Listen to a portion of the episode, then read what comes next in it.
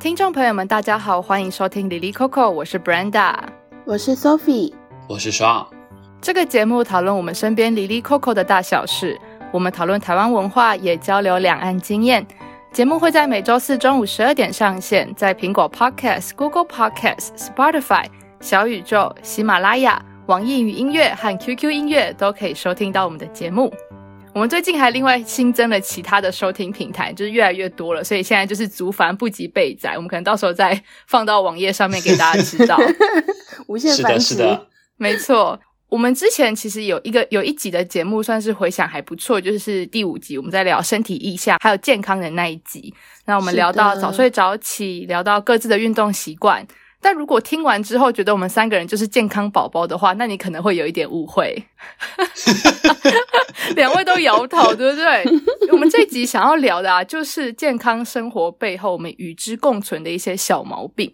那会有这一集选题的原因呢，是因为我上周就是我们录完音的时候就跟大家分享，我最近因为牙痛的问题又重新回到两周见一次医生的那个生活，然后这件事情就让我意识到，就是说我这辈子都要跟牙齿的问题共存的。那意识的那个当意识到这件事情的当下，其实我还蛮难过的，就觉得说啊，怎么年纪轻轻就有一个要共存一辈子的疾病，然后也很担心说这个这个小小的毛病会不会就是到以后变成一个超大的问题。然后但是问了 Sean 跟 Sophie 后，才发现其实我们身上都有一两个小毛病，说不定更多啦。嗯、但是你知道，就是不同时期，就是会有一些小毛病特别的显眼。这些小毛病就是虽然杀不死我们，但是也不会让我们太好过。所以说，为什么是小毛病呢？是，是因为它不像我们之前在聊疾病的隐喻，作者他解构的是癌症、艾滋病或是霍乱这一类非常巨大的疾病，会让人家一下子感受到很庞大的被疾病侵略的感觉，或是说它有很多的隐喻在背后。小毛病没有，小毛病就是小毛病，它比较像是身体的某个小零件松了，然后你需要定时的去把它拴紧。过一阵子松了之后，然后再拴紧，就是一个反反复复的过程。可能从别人的角度来看，就会觉得说，嗯，这不是什么大毛病啊。但是其实对于当事人来说，就这些小毛病可能在季节转换的时候会出现，可能在压力飙高的时候会出现。那那个当下都会很影响我们的生活。举例来说，嗯、我姐姐的问题就是她腰会痛，然后她都说自己是老妖怪，然后就睡觉的时候。就是都会痛醒哦，就其实还蛮严重的。但有时候你从旁人的角度看，就是说，嗯，也不过就是腰痛嘛。就是我也我也腰痛过啊，但是那个可能感觉就很不一样，嗯、就对当事人来说，就是非常的影响生活的。所以我这边要讲的就是何谓小毛病，它没有一个绝对的定义。就像我等下会分享，虽然我的其中一个小毛病是情绪，但是很多时候当它变得很庞大的时候，我也不觉得说我能够轻松的看待。所以就说这个小跟这个大之间，它其实没有一个绝对的关系啦，就只是我们自己怎么认为这件事情。那它也是必须花很多时间去与之共处的。那所以呢，我们就是今天邀请我们另外两位主持人，然后我们大家一起聊聊自 自己身上有什么小毛病。那我们就是事前有做了一个小介绍，发现说，诶，我们三个人就是非常的横跨多元性，就是从眼睛、鼻子、嘴巴、皮肤、情绪，就都有涵盖在内。所以，我们今天就是会针对这五个项目，然后来聊聊看。我们就从头。最上面开始，然后就先从眼睛开始，那就先请上跟我们聊聊考。对，灵魂之窗怎么了？因为我是高度近视嘛，我小学三年级的时候，我的那个眼睛的度数就已经是三百度左右了。我就记得我小时候，因为一开始没有配眼镜，然后我就是看不到黑板嘛，然后我就是这样子，你知道，就是把眼角然后往外拉，这样能看得到很清楚。嗯、你们你们小时候有这样试过吗？我都把眼睛眯起来，我没有拉过我的眼角。我就是眯也看不到，然后我就开始拉眼角，就是往外拉，然后就会看得很清楚。然后但 这样就会让眼睛很疲惫，所以就会导致我的眼睛就是度数越来越高。嗯、所以我现在就是算是高度近视嘛。高度近视有个很不好的地方，就是会经常出现眼压很高的情况。哇，我跟你说，那个时候真的是太痛苦了。眼压一高的时候，你就会感觉那种。眼珠子它要往外掉，就是要掉出来，啊、好可怕、哦！对，眼压高的同时，它会伴随着就是偏头痛，所以一出现这种症状，真的是什么都干不了，就是感觉有种就是身体命令你说你现在要去躺下去休息，不许再看电脑了，就是这样。嗯。会很常发生吗？就你可能一个礼拜或者一个月会出现几次这样的状况？呃，可能一个月会出现一两次吧，但好像最近好像还没有出现过。哦，哦很好，不要不要乱立 flag。对哦，不要乱立 flag。呃，但有时候好像肠胃炎的时候也会眼压很高，不知道是不是因为近视已经很深了，所以只要身上出现小毛病，然后哎，那我也要出现一下，然后眼压就高了。我是怎么去跟它共存的呢？就是我我我发现，就是一一旦出现这种情况，你就真的要去休息，你就不能强撑着，然后要按摩。我觉得最有效的是用冰敷，其实热敷也可以，但我觉得冰敷的效果更好。哎，但这里我们要提醒一下，就是我们节目中。说的所有跟我们小毛病共处的方法，都只是我们自己的偏方。对，大家遇到问题 还是要去看医生。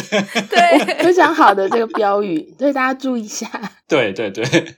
然后我的冰敷，我觉得跟你说，冰敷真的超级有够舒服的。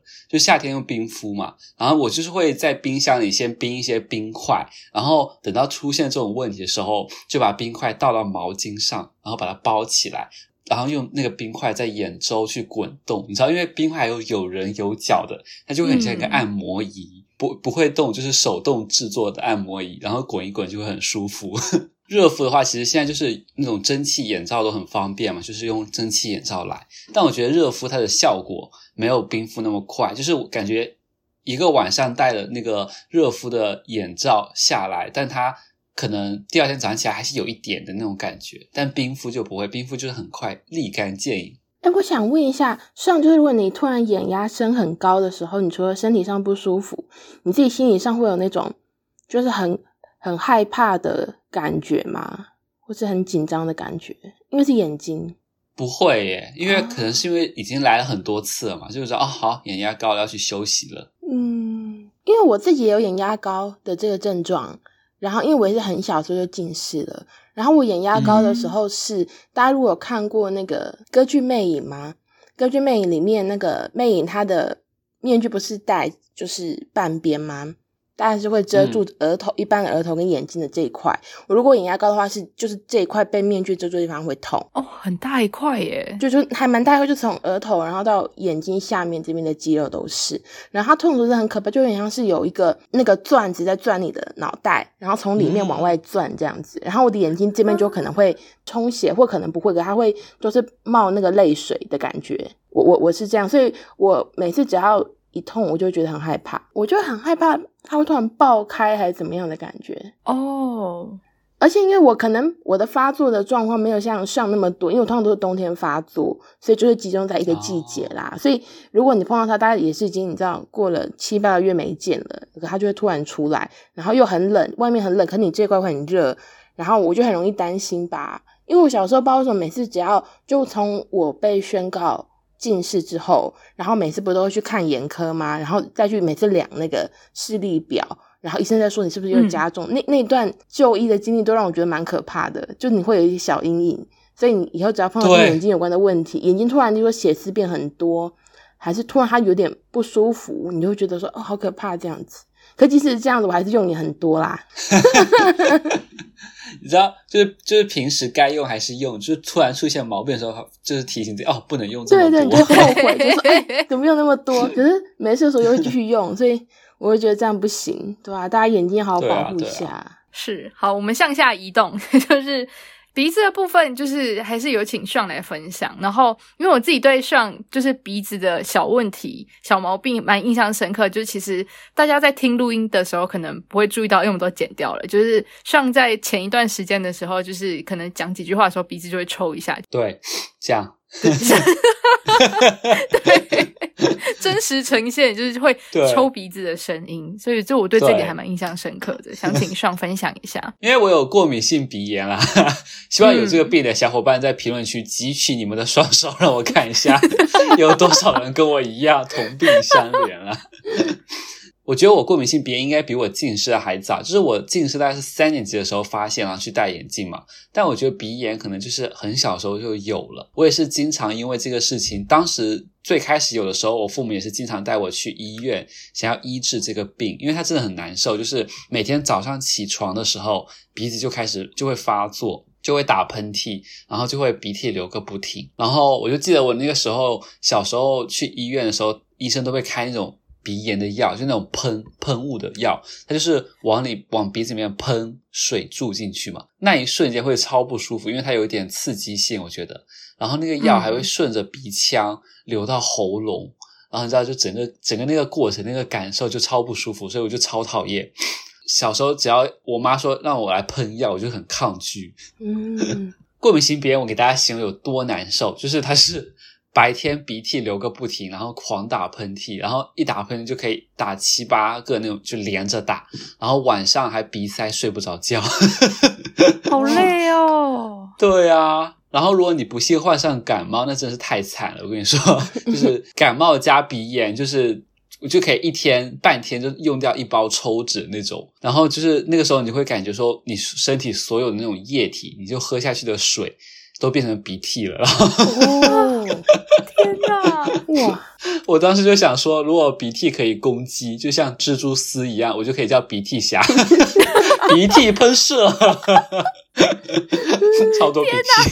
天哪！但我就是现在现在长大，就是稍微懂了，稍微呃，也不能说懂，稍微勇敢一点嘛，就是如何跟过敏性鼻炎相处呢？其实那个喷雾还是挺有用的啦，因为我前段时间也买了一款，应该是日本那边的一款喷雾，我觉得它就是是那种紧急性的鼻炎很有效果，就是我如果一开始要打喷嚏了，或者是要就是疯狂流鼻涕的时候，我就喷它。我就可，我觉得可以缓解一下，就是不会那么严重。但我觉得，就是过敏性鼻炎最重要的，还是要就是我身处那个环境要比较干净。我是属于尘螨过敏，我我不是花粉或者其他的，我是尘螨，所以我的被单，就是我我晚上睡觉的被单啊，还有那种枕套，就是一定要勤换。然后我也有买那种除螨仪，你就是经常得用除螨仪去吸一下你的被子、你的床，这样。就是鼻子不会那么难受，嗯，然后出门的时候一定要戴口罩，还有打扫卫生这种，就是你觉得会遇到一些尘螨，就是遇到一些你的过敏源的地方，就一定要戴口罩，不接触就不会变成鼻涕侠。我有看网上的网友的经验，就大家还说可以去洗鼻子，就是买那种洗鼻器来洗鼻子，但我还没有开始，我想说我最近也要尝试一下，对，之后如果有效果再和大家推荐。不过这样听下来，上真的是蛮辛苦的。因为如果是对尘螨过敏的话，就生活中其实很难很常碰到这种灰尘在空气飘的状况。对啊，就算你家里打扫再干净，灰尘一定会累积起来。嗯，所以你等于就很辛苦，等于你。就是一辈子要跟他共存，真的耶，真的超难受的。像刚刚虽然不提到那个喷剂嘛，然后那个喷剂我知道是什么，我现在已经完全好了。可是我小学那一阵子，我爸妈怀疑是过敏，可能那一阵子不知道为什么，呃，我那时候的症状叫鼻窦炎，非常非常的严重，我几乎国小六年都常就是。只要天气稍微冷或有变化，我都有这个疾病。然后它是鼻涕会变得非常的浓稠。然后那时候也是一个，它是一个白色的喷雾嘛，它要放到你的鼻子里面喷，有点像是有时候我们不是游泳还是什么，有时候会呛到嘛，就用水呛到那种感觉。嗯、你知道喷就会有那种感觉。哦、那超不舒服的耶。对，而且它是很刺激性，就是你喷进去，它会有一种辣辣的感觉，对然后你非常非常的不舒服，还会流到喉咙去。对，然后你整个就觉得很不舒服。可是等于是他说你要喷那个，你鼻才会开，不然你会鼻塞的，就一直塞的更严重这样子。然后，因为我那个时候小学的时候是鼻涕流的非常严重，就是我在擤鼻涕的时候，鼻涕会非常的浓稠嘛，所以你有时候在班上你要擤就也很不方便，然后你要去外面擤，可是又要常常擤。哦，上不是提到说你你这个过敏性鼻炎是一直跟着你的吗？等于我们两个，我跟 Brenda 有亲眼见证过嘛。前面不是提到说那个我们之前在剪的时候，真的是如果像那阵子有过敏性鼻炎的话，我们真的就是精雕细琢的在剪那个 吸鼻子跟跟抽鼻子的声音呢。因为大家有时候不是说我们要留一点。就是临场感嘛，不要让我们的录音档被剪得太完美嘛。可是他如果真的很很间断的那样吸，就真的太明显，我们就要一个一个剪掉。然后觉得你真的很辛苦诶、欸、辛苦大家。太累了，没有你，你真的很辛苦，就鼻子这样，就超不舒服。对你比较辛苦，我们就只是剪剪掉那个音档而已。对对对，而且是剪到最后都可以认得那个吸鼻子的波形了。对，这个应该是吸鼻子，然后剪掉。但是这里吧。对。欸 Sophie 有提到说，就是在学校的时候要擤鼻子的那个情况嘛，然后我就记得我在学校也会经常发现这种发生这种情况。我就记得我高中有一次，就是那天还是还下雨，就是好像这种潮湿的环境也会让我们觉得很不舒服。然后那天我就超级严重，你知道，因为就是上课，我整个桌子上就是叠满了，就是那个纸哦，叠起来一座山一样的。哇！因为我我个人算是鼻子这边比较迟钝的人，所以听到别人就是可能季节交替或是有灰尘会过敏的时候，我都有点难以想象。然后，但我记得就我们国中的时候，班上就是有一个男生，他就是过敏特别严重，所以他也会像。嗯像一样，就是桌上会有很多卫生纸，然后我们都说他很像在包馄饨，就是他一节课下来，他桌上就有很多馄饨，包馄饨、包水饺，我们都这样讲。对，就是卫生纸，然后这样一小坨一小坨的。对 对对，而且，而且，就是我们这种有过敏性鼻炎的，我们口袋，就是我们洗衣服的时候，就基本上经常会发现说口袋会有会有纸巾，明确。我就经常，我小时候经常被骂，我就是被骂说，你就是纸巾用完你就要丢掉，你干嘛放口袋里面？不然它的屑屑就会把整个洗衣机塞满。对，可是我们就是就是很担心说，就是口袋要留一点纸巾在，万一就是你临时突然就是又发作，你就找不到纸巾，那个真的是超痛苦的，很可怕。嗯嗯嗯嗯，对啊。来，那我们来看一下鼻子下面的嘴巴。哦，这个转场。那我们继续向下走，你像那个儿童科普节目《蓝猫》之类的。那我们继续往下看，欸、蓝猫。好，牙齿的话就到我了。就我刚刚最前面提到的，为什么今天会有这个节目，就是因为我牙齿又在痛了。然后直到现在，就是我现在左边的，就是还在隐隐作痛这样子。哦，真的还是有，但我下礼拜要去看医生了，所以哦，可能会比较好吧？可能跟看到医生有关系，就会比较好。我其实从很小的时候牙齿就。有很多问题的，就我们家牙齿都不太好，就每个人可能多少都有做过根管治疗的经验哦。可能一般牙齿，你如果蛀牙之后，就是可能把黑色的地方挖掉，就是蛀的地方挖掉，嗯、然后补起来就可以了。但如果你更严重的话呢，你就是要向下去把你那个感染的神经就是清理干净，就是因为它已经被细菌感染了。哦、以前更直白的说法就是那个抽神经，就是把你的那个里面就这样抽干净，你就不会痛了。天呐，他很，我开始有点，大家的表情很不舒服。我跟炫现在两个一副脸很痛的感觉，就很痛的感觉，我们俩现在脸都皱在一起。但因为通常在做的时候都会打那个麻醉啦，所以其实还好，只是知道说，嗯，这个已经坏到不能再坏了这样子。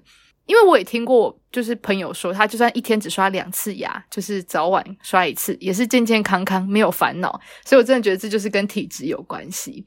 但当然，我觉得个人勤刷牙的部分，小时候就是没有做得很好啦。就是小的时候很可怕，甚至是你没有刷牙，然后就睡着了。然后现在想起来都觉得说不可以这样子，就很想要就跳进时空隧道，然后把自己揪起来说：“你给我去刷牙！”我很凶哦，给我刷牙，去刷牙，去刷牙。然后不然帮他刷也好啊，你知道，就是把他嘴巴这样掰开，然后帮他刷也好。真牙仙这样，对，就是牙痛了，你就是会知道。但就像我刚刚讲前面讲的，就是以前就算牙齿不好，也没有很重视。然后是一直到大概大三的时候，就因为有一颗牙齿真的是状况很多，然后怎么样都处理不好，然后甚至到现在都还在处理那颗牙齿，所以就是问题很多，然后也花了很多钱。那你就觉得说，以前真的很天真诶，都觉得说放一下就会好了，然后放着放着就出大问题了。所以现在都尽可能就是，诶，感觉有问题的时候，那就去看牙医。回到我自己平常现在的生活，我真的就是只要吃完饭之后，我就会赶快去用牙线，然后刷牙。那如果当当下可能没办法刷牙的话，也会至少要用牙线把它清干净。牙齿的部分我大概是这样子啦，然后接下来就有请 Sophie 来聊聊看皮肤的部分。对，我我我的这个毛病比较大部位哦，反正就是因为皮肤就是。覆盖你全身嘛，然后因为如果跟人家讲说我皮肤可能有些状况，大家都大家都会觉得很神奇，因为我我平常就是看起来就是一份光滑的样子。对对，Sophie 的皮肤看起来超级好的，就是脸蛋非常的光滑，啊、根本就是鸡蛋。我的脸就是真的是一颗蛋的感觉，就是一颗蛋，不是那个，不是形状，是指质地。很有趣的是，因为我算是属于我青春期的时候没有长什么痘痘，所以、oh. 所以我的皮肤就是，如果你直接看我身上有露出来的皮肤，看起来都蛮好的。我是上大学之后才慢慢开始，我不知道是那个时候是发生什么事情。反正我后来发现，就是我在大学之后，如果突然状况不好，或者是突然换到一个新环境的话。这些变化就反映到我的皮肤上，就例如说，我大一的时候从南部上来台北读书嘛，突然我那一整年脸都长满痘痘，而且不是一般的痘痘，是它是会红肿，然后发炎，然后会溃烂的那种啊。因为这种事情让我有点吓到，等于是你过去十几年、十八年都没有经历过的皮肤的状况，突然反映在你的皮肤上面。那一年就是我开始皮肤不好的开端嘛，就是我只要状态不好的话，我就会很容易起疹子。然后，或是例如说我很晚睡或压力大的话，就会立刻反映在我皮肤上。就是其实只要有一天一两天突然晚睡，可能超过两三点睡的话，或者压力很大，我身上就会长像荨麻疹一样的东西。然后我自己觉得皮肤不舒服，为什么对一个人的影响很大呢？因为当然除了外观有影响之外，如果你皮肤不舒服，它会有一个痒跟热的感觉，然后你整个人就会很焦躁。嗯、因为第一个你痒后就想要抓它，可你抓到之后就会更严重，然后它会影响到你的心理嘛，哦、就是。你可能如果它真的很严重的话，我也不想出门。所以大家如果平常很少看到皮肤不好的我的原因，是因为如果它真的严重到一个程度，我觉得不会想出门啦，因为整个人就很不舒服。如果你整个人都是起疹子，然后你又流汗的话，就更严重，你就想要待在一个比较凉的地方。那如果是冬天不舒服的话，你就很容易觉得很热啊。我也不知道，还是我以前过得太快乐了，我以前可能真的太无忧无虑吧，就都没有这个症状哦。然后现在就变成，因为我觉得皮肤不舒服，它会很影响你的心理。其实我觉得大家都是的，大家如果眼睛啊、鼻子、牙齿不舒服的时候，小毛病都会，嗯、它都直接反映到你的心理上，就是你心情会变得很不好。可是怎么跟皮肤共处这个东西，我现在是无解。就是一些你要 follow 一些基本的身体健康的模式，例如说你要多喝水。吃清淡一点，平常也要多流汗排毒这样子。嗯、然后你流汗之后要赶快把汗擦干，然后早睡吧。如果我能够 follow 这些小诀窍的话，也可以保证我就是既长寿又健康这样。不过很明显，我对对，我觉得它这是一个万用的通则。对，我很很明显，真的我没做好嘛，所以就变成我现在还时不时有这个毛病，对吧？反正它是一个很长远的路吧。就 Sophie 讲这件事情，我还蛮有感的，因为我自己也算是就是皮肤还蛮不好的人，可能也试过一些不同的饮食方法，但是都真的都没有很具体的改变。对啊，我自己现在会觉得说，可能最大的原因可能还是在于我自己的情绪，就是我是到长比较大之后才发现说，诶，其实情绪是跟我自己的皮肤是有蛮大的影响的。嗯、然后我就发现说，其实我跟 Sophie 也都是有类似的状况。Sophie 可以继续分享一下，就是关于你自己情绪的这一部分吗？我最近这几年常常会感觉到一种暗黑情绪的感觉，就以前不知道，以前可能也是以前过得太开心，或者以前没有觉察到这一点，你就觉得心情不好，然后过去就过去了。嗯、可是最近这几年还蛮，就你会觉得，你知道有时候会有一种情绪的海啸，就它突然就啪就打到你这样，他们觉得说哦，一时之间很难挣脱。就是我最近感觉到，如果你情绪突然出现很不舒服的状态，最可怕的感觉是我自己的状况是，你心中所有阴暗的声音都会跑出来。但有些东西是过度连结，可是你在那一段期间，嗯、所有的事情都会往最极端、最悲观的方向去想，然后可能是你生活中发生的一些某些事情触发了那个开关之后，你会把所有不顺的东西都连起来，然后你就开始很想要逃避或者放弃很多事情，然后你整个人就会变得跟周遭的环境抽离。嗯、例如说，像现在大热天，可是如果心情非常非常不好的时候，就会觉得自己很像整个人在路上会全身发冷那个状态。然后，因为我以前如果碰到类似的状况，嗯、我通常都会想要赶快解解决那个问题，就是那个会让我心情不好的那件事。通常那件事情解决之后，你心情就会变、嗯、变好了嘛。可是刚好就是这几年，最近这几年，我如果会碰到让我就是我刚刚说的掀起那种情绪海啸的事情，都是跟人有关的事情，你没有办法管到对方啊。主导权不在你身上，然后那个人又影响你的话，又影响到那个可以完成的事情本身，所以层层交叠之下，你就觉得自己动不了，就你没有办法前进。可其实后来你再过个，就你缓下来之后再回去看，其实不是那样。可是你在那个瞬间会觉得自己被卡住，然后就说啊，逃开一切去什么别的地方之类的，或者是不要管这个事情。可是其实你的人生就是有些事情，就是你没有处理，它是不可能前进的嘛。我自己会蛮蛮惊讶的。因为我以前就觉得说我是一个正向思考嘛，其实也没有，因为我真的蛮厌世的，就是我会是一个很很有效就可以把事情解决掉的事的人，嗯，所以我就觉得说我不会落到让情绪的东西影响到我。可这几年就觉得说这个东西是无可避免的。嗯嗯嗯刚刚 Sophie 用了一个很有趣的词，就是落到情绪的某种掌控里面。我自己也会，就会有一种以前都会有一种自信嘛，会觉得说我可以掌控我自己的情绪。就是你没有想象某一天它会已经蔓延到你无法处理的地步了。对，然后可能一两年前我才开始意识到自己这个问题。嗯，也是一些遇遇到一些人际上的关系、课业上面的关系，然后就是会有很多很多的压力。然后有一天，就是骑骑着摩托车在路上的时候，然后就脑袋中就闪过，就是我什么事情都做不好的念头。然后我才发现，哦，事情超级严重的。嗯嗯嗯，就是我平常是不会有这种想法的人的，但是那个当下出现了，那就表示应该是会有一些状况的。然后当时就马上去预约了学校幸福中心的初谈。然后我印象很深刻，是我那时候一进去咨商室，然后讲没几句话就开始自己掉眼泪。那个智商室的那个垃圾桶里面就超多馄饨的，就是我的馄饨跟其他人的馄饨，然后就全部都在里面，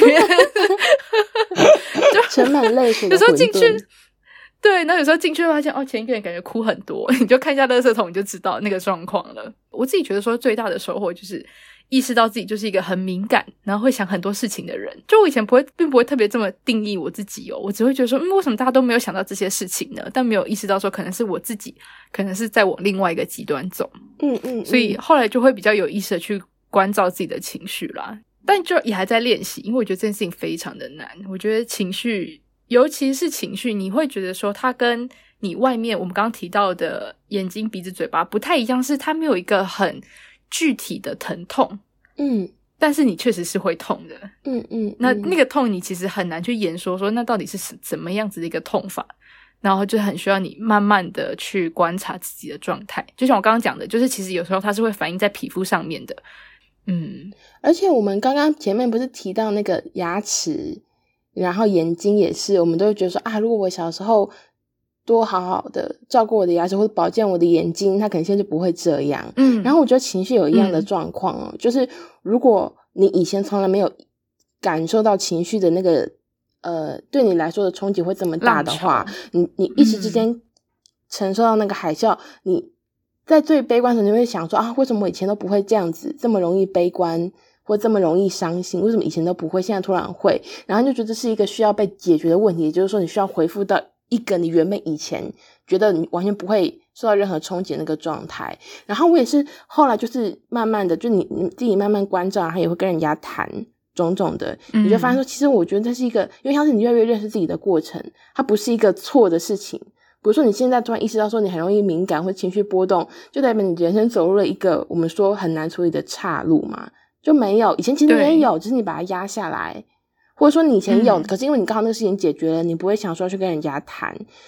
我会觉得，例如说你意识到你自己就是会容易会有一些情绪的波动，或者种种，我觉得这是一个很很好的事情。就是我想说，如果大家听众有时候会有这种想法，想要跟大家分享，就是我觉得这是一个非常非常正常的事情。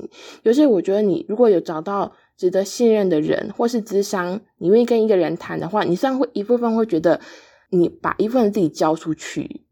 以前会对这件事情很没有安全感哦，可是会觉得说，如果你愿意讲出来，其实你也是帮自己卸下一部分的重担吧。长久来看，对你整个人的人生或是生活，我觉得是一件，我觉得是一件好的事情，而不是你每次碰到一些情绪的压力，你就想要否定它，就说其实我没有，或其实我可以处理，然后你反而就是像不定时炸弹，就这样就。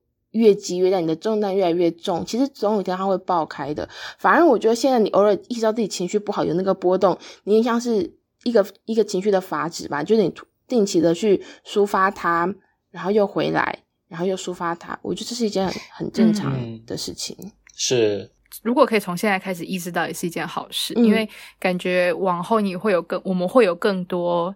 嗯，靠自己没有办法解决的问题，对，然后那个情绪是一时半刻是消化不了的，那就要学着去理解他，或是学着学习如何去嗯面对他，共跟他共存。嗯，那我就想问上啊，就是因为像我跟 Brenda，Brenda 开始这么想，就我们常会觉得上是一个情绪很稳定的人，或者是嗯，会觉得说你是一个很充满正面能量的人，你是这种人吗？耶，Yeah. 你是这种人吗？还是我们？你知道我们有时候只看到人的一面。我觉得我我是那种有负面情绪来，我就是会很快宣泄掉的那种人呢。就我觉得我不会没有负面情绪，我也会有时候压力很大的时候，我就会洗澡的时候大哭。嗯，对啊，我觉得是要找到一个方式去宣泄掉那些情绪。有就我记得我大学的时候，如果我压力很大，或者说我就是很烦恼的时候，我就会去跑步。像我之前就是会，我就说我会跑十公里嘛，因为我就是就是宣泄掉这种情绪，就是要么就身体累，要么就是心理累，你就是有一个累然后就不会那么累。嗯、对，那感觉是因为上很快的，就是会宣泄出自己的情绪，耶，所以就是不会让它在身体上面留停留太久。但我也觉得可能是因为会引起我情绪的事情，我会找到，然后我会记下来。或者说，如果像刚才是 Sophie 那个情况，是因为某些人人际关系的话，我也会说，嗯嗯嗯嗯嗯。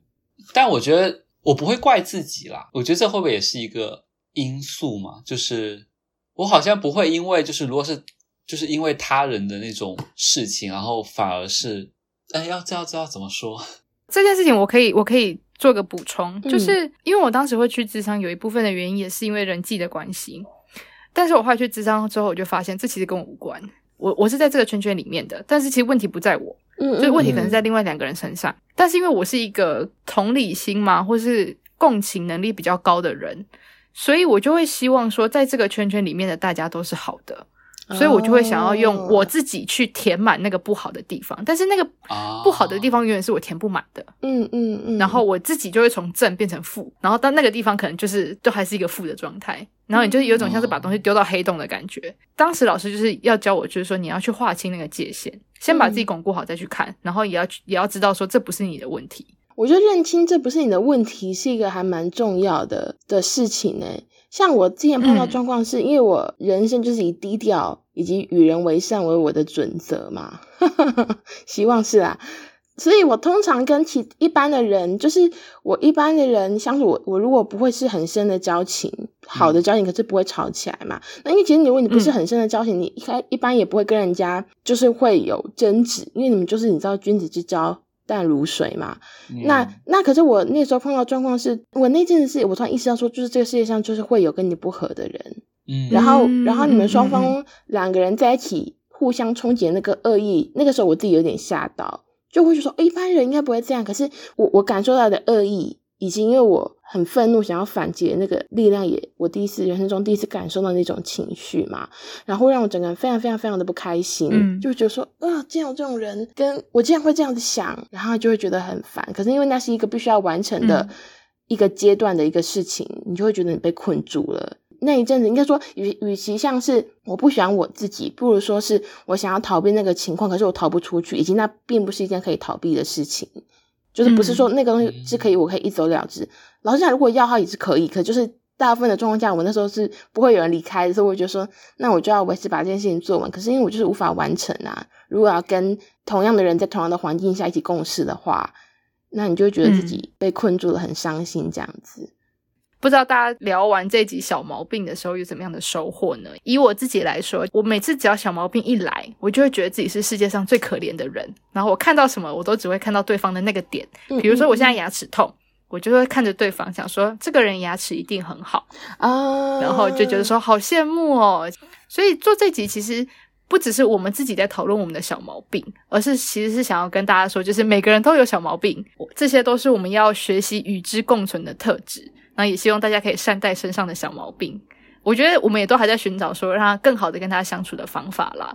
那前面有提到说，其实小毛病就有点像是一直松掉的螺丝，你要去选起来。那我们就是要知道说，这就是会跟着我们一辈子的松掉的螺丝。嗯嗯，这样子。所以，对啊，也蛮好奇两位怎么怎么看我们今天的这些讨论呢？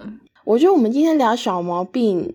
对我来说会有一个很大的意义，就像我前面讲的，如果我们之前我可能碰到情绪问题，然后就会开始想念过去那个好像没有被情绪问题困扰的自己嘛，就觉得说啊，如果能够像那样回到那样子就好了。就跟 Brenda 刚刚讲的，如果我们今天我们三个没有这么公开的聊我们自己有什么小毛病的时候，我们看对方都觉得对方很好。就是 老实讲，除了上他的鼻子，因为我们录音一定会听到之外，其实大部分我也不会觉得你牙齿有问题，我觉得你的眼睛不舒服，或是大家看我的皮肤也不觉得他怎么样，嗯、或者情绪这个东西更更隐晦嘛，就是。大家平常聊、嗯、是不可能聊到这么深的，就是你不会突然聊到这么深。点像是这一集聊小毛病，有个很大的意义是，就是看到每一个人身上都都有不完美的地方，不是只有你在痛苦。我我我觉得这是一个很重要的事情。呃，之前有一本很红的小说电影集叫做《Normal People》，就是正常人。嗯，那它其实里面我自己觉得它蛮探讨是情绪的问题的。那可是因为在书里面，就是男女主角他们两个常常会提到说，他们希望自己可以成为。正常人嘛，就是因为他们两个都觉得自己是一个非常非常敏感的人，他们就会觉得说，为什么我们不能像正常人一样？我觉得他们想要的那个正常，不是想要成为一个普通的人，而是因为他们也预设别人是一个不痛苦的人，他觉得那样子不痛苦、不敏感才是一个正常的事情，就是你不会想太多。可是其实你深陷在很痛苦情绪的漩涡里面的时候，其实你很难去想象说，每一个人都有自己的小毛病。大家会觉得痛苦，会觉得有小毛病，这样才是一件正常的事情。大家也不用太担心，就继续这样活下去，应该就 OK 了。嗯，就回应一下 Sophie 的感想。我最近在看的一本书，叫做《强大内心的自我对话习惯》。嗯。它它不是励志的书哦，哈，大家不要觉得就是 我好像在看什么心灵成长的书，没有，格局不一样了。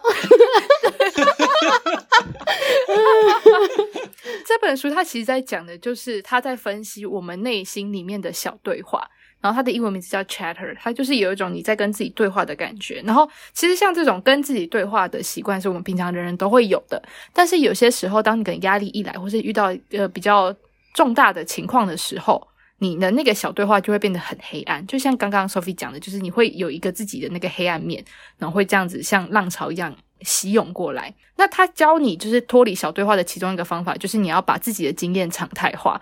你不管透过什么方式，反正你先让彼此都知道说，诶，其实我们都有相同的经验的话，那你就会知道说自己的经历不是最最独特的，而是每个人都会经历的。就是不管他这件事情有多么的令人不舒服，你就会知道说这就是人生的一。知道这件事情其实就可以让你不会那么痛苦。我刚才在想，就其实因为我小时候就是那种画板，就是你先画，然后。它下面有个词条，这样这样画过去，我知道下面的画，对，就可以就重新抹掉，嗯、重新开始画。我就在想，说我小时候，因为我小时候很喜欢玩那个画板，然后我每次画到不对的地方，我就我就说，那我就重新画，就把它画，就把它消掉。当我有过敏性鼻炎和近视后，有时候我会想说，哎，这好像就像一幅画，这好像这幅画已经坏掉了，就是。就是你会觉得说，它好像已经不是我想要的那个往那个好的方向发展，我好想要重新开始，就是按下那个 reset，就是按按下那个重新开始那个键，然后就是像那个抹掉那个画一样把它抹掉，然后我再重新开始。但你要知道，就是、嗯、就是我们的人生已经开始，就你无法再倒回去，倒到我还没有近视，倒到我还没有患鼻炎的那个时候再重新开始。那个时候也会觉得说啊。怎么会这样？我觉得很像，就是就小时候你想要你想要那个很崭新的那个玩具，但你手上是一个可能已经那个玩具的手断掉了的玩具。但我后面就会想说，诶，但可是就是你其实可以给自己一个重新开始那个点，你不需要回到你还没有经历的这些事情的那个那个起始点，但你可以给时间上有一个起始点。就是我会很像说，我每天早上起床的时候都会是有一个。有一种那种就是，哎，今天又是全新的一天的这种感受，就很，这就很像我昨天画了那幅画，然后我今天重新开始的时候，我已我已经把那个画抹掉了，我又重新开始要画一幅画。虽然我没有了一个全新的机器人，但感觉上又好像有了一个全新的机器人的感觉。但我觉得这件事情有点难，因为对我来说，我的思考就会觉得说，过去的我仍然是存在的。我为什么会是现在的我？是因为过去的我经历了这些事情。我才会呈现的。我就像我觉得刚刚上的那个比喻，有点让我想到，有点像是打游戏的存档点，就是你可能每、嗯、每次打游戏，你都会有个存档点，存档点。当然，你死掉了，你就可以从那个存档点再出来，其实是一个重新的、全新的自己，没有错。但同时，那个存档点也也累积了你走到现在的那些东西，所以你很难说它是一个完全全新的东西，但它同时又是一个你确实可以重新开始的机会。不过我觉得上的那个想法对很多就是有那种我希望回到无病无痛的自己，或者是我希望回到内心没有阴暗面的自己的的那些人，或者包括我以前就是偶尔会有这种想法的人的人来说，上的想法是一个我觉得是一个非常好的一个转念的想法，就是说你你不要觉得没有机会，你每天都还有很多机会啊。因为像我之前很负面想法是说，我会觉得说。我最近太阴暗了，然后我回不到以前那个不会这样胡思乱想自己的时候，我就会觉得好像没有希望了。就其实不是，就是随时都有那个机会的。不过也要看大家怎么去调试那个你希望有一个没有受过伤的自己的这件事情啦。对，主要是转念比较难。嗯，对，就像那个想法是说，那如果你想要有任何就是重新开始的机会，其实你只要转念，任何时刻都是机会。比如说，就他就再也没有机会了。嗯、我我觉得，我觉得，我觉得那那是一个不同的方法。像那个，可是就如说像，像像 Brenda 讲的，其实你也可以再往下一点想啊。其实你今天的你是一个可以全新开始的你。可是今天能够有今天这个你出现，是因为过去种种有受过伤的你，才会让现在的你存在。所以过去受过伤的经验也是有它的价值的。然后你受过伤也是一个正常的事情。嗯、就又回到我们刚刚提到的小毛病也是正常的，有痛苦所以正常嘛。嗯就是又回到我刚刚讲的，我们之前不是访问过学姐聊那个高学成就青年嘛？他里面有讲到说，大家为什么痛苦，是因为我们以为人类的痛苦并不相连，其实都是相连的。嗯，你发现有一个其他跟你一样痛苦相连的人在一起，后来发现不止一个，有两个，有三个，有很多个人之后，大家其实可以透过这个彼此手牵着手就可以一起走下去。我觉得不要觉得自己在世界上只是孤独一人，这个想法是很很重要的吧？嗯。好，也欢迎大家留言跟我们分享你的小毛病是什么，那你又是怎么与它共存的？如果有跟我们有相同经验的话呢，嗯、也很欢迎你的留言。我们今天节目就到这边，如果有任何想法想和我们分享，可以在收听平台或是我们的社群平台留言。IG 搜寻 Lily Coco 下底线 Podcast，微博搜寻 Lily 下底线 Coco 就可以找到我们喽。那喜欢这集节目的话呢，也欢迎大家把这集节目分享出去。那我们下次见喽，拜拜拜拜。这又回到我的开头，有过敏性鼻炎的朋友 在评论看到你们，举起你们的手来。